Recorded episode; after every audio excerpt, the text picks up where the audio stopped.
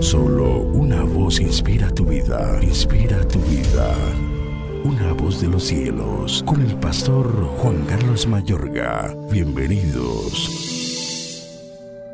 Invocad luego vosotros el nombre de vuestros dioses y yo invocaré el nombre de Jehová, y el Dios que respondiere por medio de fuego, ese sea Dios. Y todo el pueblo respondió diciendo, bien dicho. Entonces Elías dijo a los profetas de Baal, escogeos un buey y preparadlo vosotros primero, pues que sois los más, e invocad el nombre de vuestros dioses, mas no pongáis fuego abajo y ellos tomaron el buey que le fue dado y lo prepararon e invocaron el nombre de Baal desde la mañana hasta el mediodía diciendo, Baal, respóndenos. Pero no había voz ni quien respondiese. Entre tanto ellos andaban saltando cerca del altar que habían hecho y ellos clamaban a grandes voces y se sajaban con cuchillos y con lancetas conforme a su costumbre hasta chorrear la sangre sobre ellos. Pasó el mediodía y ellos siguieron gritando frenéticamente hasta la hora de ofrecerse el sacrificio, pero no hubo ninguna voz,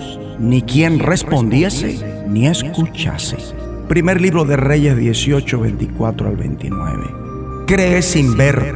Hubo un intento de demostrar que Baal era Dios, pero fracasó.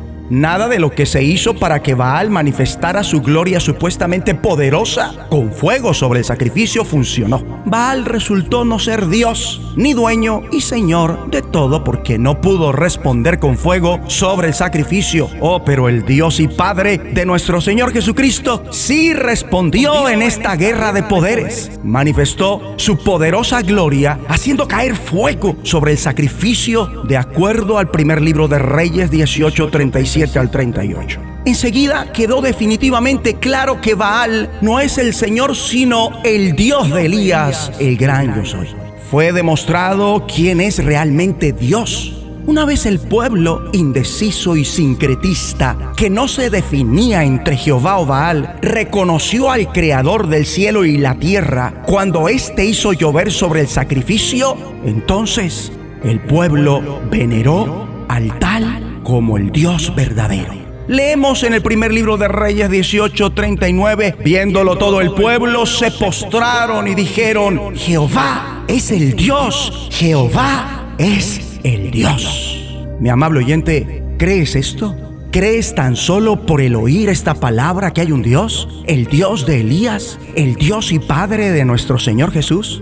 Aquel pueblo indeciso a punto de aborrecer a Dios por tener a Baal también como Dios, solo hasta que vio la manifestación del poder del único Dios verdadero, creyó y se volvió a él, dejó de darle la espalda. ¿Será necesario algo semejante en tu vida para que creas? Cuando Jesús mismo dice según Juan 20:29, bienaventurados los que no vieron y creyeron. Ahora, no porque Dios manifestó su poder en esta lucha para reconocerlo significa que lo hará así siempre. No porque a Tomás se le mostró resucitado con las señales de los clavos en sus manos y pies y de la lanza en su costado para que éste creyera, no significa que así hará con todos. No lo hará con todos pues en esto manda la soberanía divina, sus propósitos y la condición del corazón de la persona que es el objeto de semejante demostración gloriosa de su poder para que crea que Él es el Dios Todopoderoso.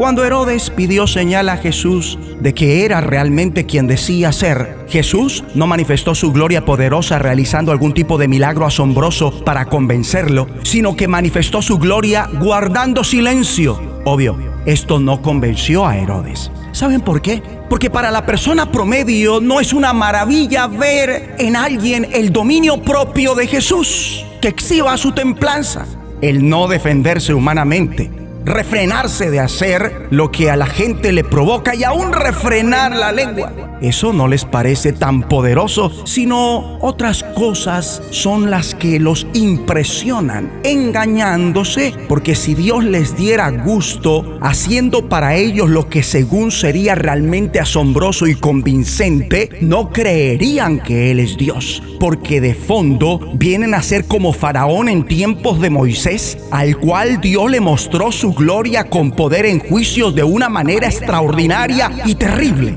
Aún así, creyó Faraón que el Dios de Moisés si era Dios y no él mismo ni las divinidades egipcias? ¿Se volvió en su adorador haciendo caso a lo que le mandó? Todos sabemos que no. Antes, entre más Dios manifestaba su gloria con poder en juicio, más se endurecía, más terco era y más se obstinaba. Y como Faraón, actualmente hay muchos. Y como Herodes. Y pocos cuentan con la demostración del poder de Dios al nivel del tiempo de Elías o del Señor para con Tomás. ¿Por qué? Porque realmente son bienaventurados los que no vieron y creyeron. Bueno fuera que esta palabra sea más que suficiente para que tú creyeras en el Dios Todopoderoso y en su único Hijo y hacer a partir de este momento todo lo que Él manda. Pero para eso hay que tener hambre de Dios.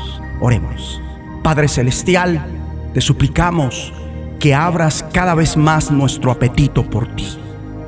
En el nombre de Jesucristo. La voz de los cielos, escúchanos, será de bendición para tu vida. Bendición para tu vida.